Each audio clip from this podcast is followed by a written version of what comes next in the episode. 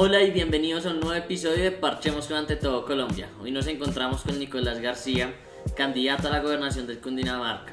Nicolás, ¿cómo te encuentras? Muchísimas gracias por atender a nuestra invitación. Muchas gracias, feliz de estar aquí. Bueno, Nicolás, cuéntanos un poco sobre ti, quién eres, de dónde vienes, por qué aspirar a la gobernación del Cundinamarca. Bueno, soy un cundinamarqués, evidentemente. Nací en Mosquera, un municipio de Sabana Occidente. Tengo 37 años. Estudié en Mosquera, ahí me formé. Soy de una familia eh, agricultora de, de, origen campesino. Mi papá desde los 8 años y hoy a sus 64 no ha hecho nada diferente sino sembrar papa y hortaliza.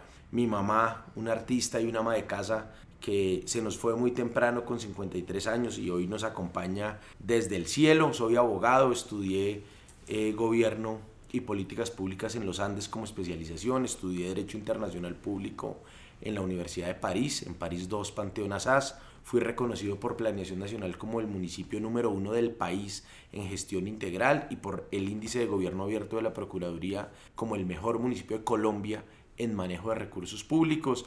Luego fui jefe de gabinete del gobernador Jorge Rey y hoy estoy aquí con el conocimiento y la experiencia para asumir la gobernación de Cundinamarca. Le faltó decir tu equipo, Nicolás. Santafecito lindo, santafereño. ¿Y de dónde viene ese amor santafereño?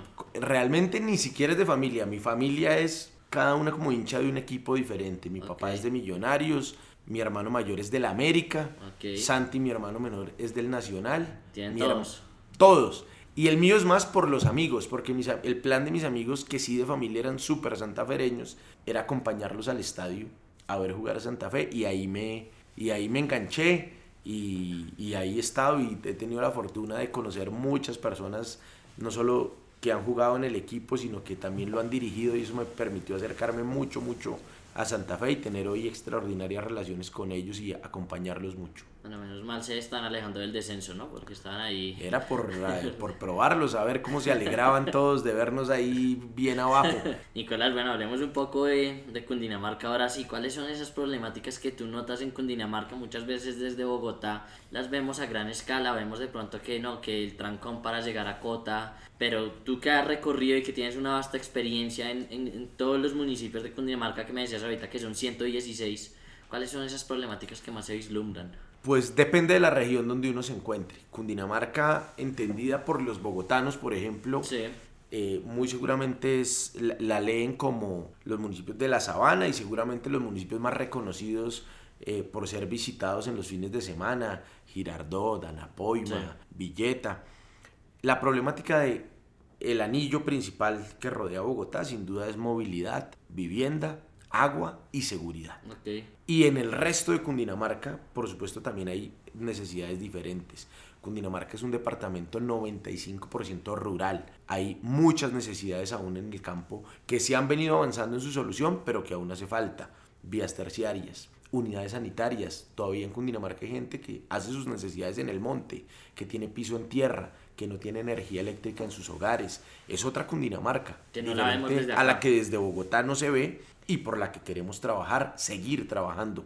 Yo soy sabanero, yo soy de Sabana Occidente, Mosquera, aquí usted sale por la calle 13 y llega a mi municipio. Pero he recorrido Cundinamarca desde hace muchos años, conozco sus necesidades, he con hechos reales aportado a sus soluciones, pero por supuesto hay que seguir trabajando para que los campesinos puedan tener acueductos veredales, repito, tener unidades sanitarias, no más piso en tierra. Hay un montón de enfermedades respiratorias por cocinar con leña aún en el campo del departamento. Hay que hacer unos programas para que eh, eso deje de suceder. Vamos a hacer renovaciones en las cocinas. Temas muy básicos, pero además, por supuesto, de generarle oportunidades a los campesinos en el territorio para que puedan ser competitivos. Nuestro programa de gobierno es Cundinamarca más competitivo y eso debe iniciar por el campo, por darles herramientas, modernizarlos, tenerles profesionales al servicio de ellos, darles semillas certificadas, fertilizantes, sistemas de riego, que no sigan cultivando como hace 20 años. Hace 20 Ok. años podía servirles. Hoy ese suelo les puede seguir sirviendo para cultivar, pero tienen que modernizarse para bajar costos, aumentar producción y a eso queremos apuntarle. De ahí la importancia también de la tecnología, ¿no? Supongo yo. Total, pero total, y por eso creemos que hay que acercar a la ciencia, a la tecnología, a la innovación, a las universidades, a los empresarios, a todos los que quieran y puedan aportarnos a modernizar el campo del departamento. Y le pongo un solo ejemplo. Usted con inseminación puede hacer que la ceba de un toro no sea de 40 meses, sino de 20. Usted con inseminación puede hacer que una vaca que al campesino normalmente le da 8 litros, le dé 18.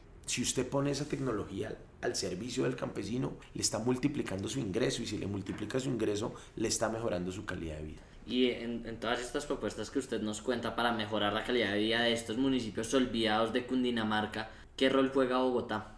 Mucho. Y digamos que no son olvidados, solo que tienen situaciones presupuestales diferentes. Hay municipios en la sabana que tienen recursos propios porque tienen industrias que pagan industria y comercio. Hay municipios muy alejados que no tienen esa oportunidad, pero el rol de Bogotá es fundamental. No solo pensando en Bogotá sabana, sino Bogotá en general unido con Cundinamarca. Ayer escuché una frase que además es muy cierta. Cundinamarca y Bogotá unidos son imparables.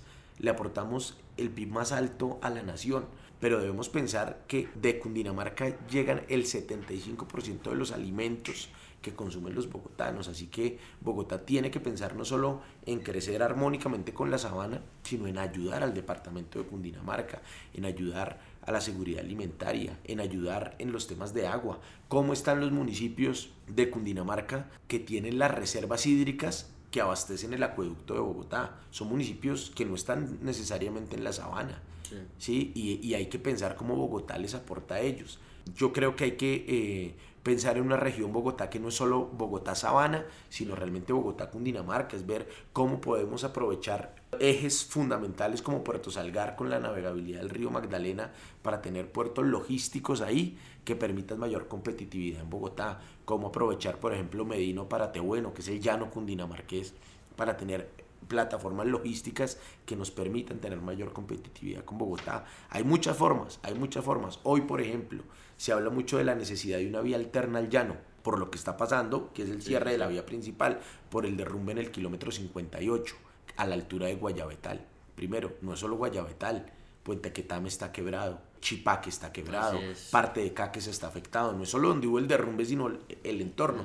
Y se habla de una vía alterna, y hoy hay una vía alterna que tiene una duración de 11 horas. Sí, sí, y tenemos la posibilidad por el Guavio, por Gachalá, por Ubalá, por Mamitas, por Palomas, de tener una vía alterna a 3 horas y media, 4 horas.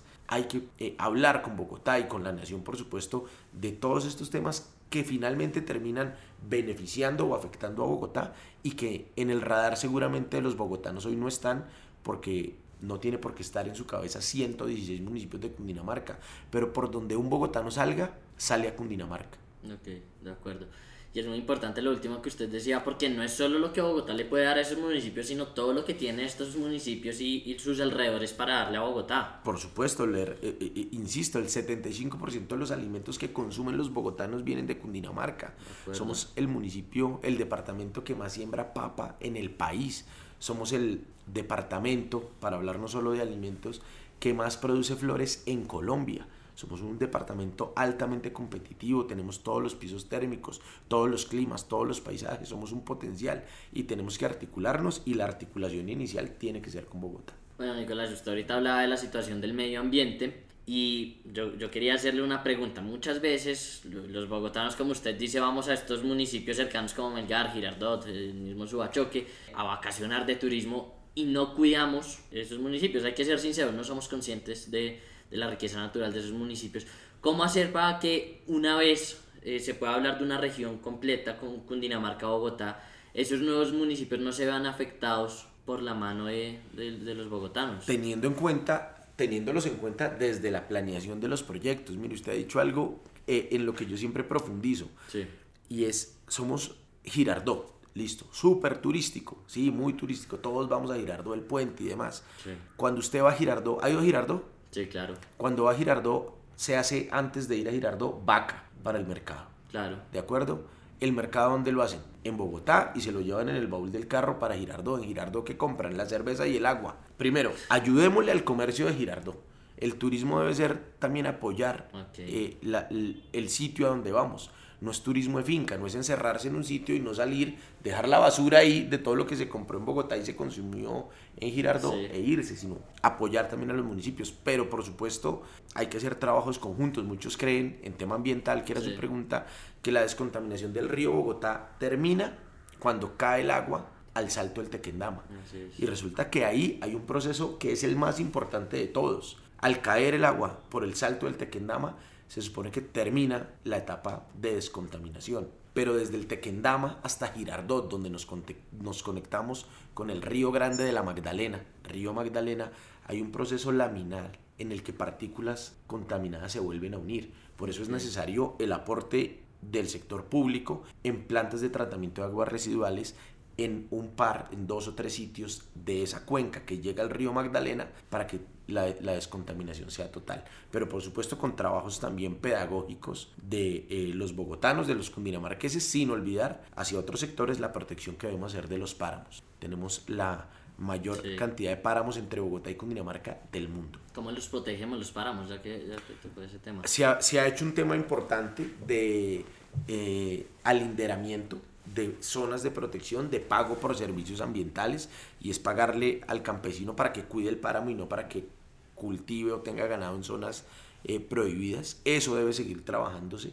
Hay que hacer, por supuesto, temas de reforestación, pero los páramos es zonas de protección donde no se pueda sembrar porque los cultivos, por los fertilizantes y demás, afectan esos páramos. Hay que cuidar esos ecosistemas, pero sobre todo cuidarlos dándole la oportunidad a quien siembra ahí de sembrar en otra parte o de pagarle por su cuidado del páramo. bueno, Nicolás, muchísimas gracias por este pequeño espacio. Sé que con Dinamarca tiene un montón de cosas más por hablar, eh, pero pues creo que acá abordamos unos temas muy importantes y, le deseamos la mejor de las suertes. En Muchas gracias y siempre feliz de poder estar aquí hablando del primer departamento del país. Muchísimas gracias, Nicolás García, candidato a la gobernación de Cundinamarca.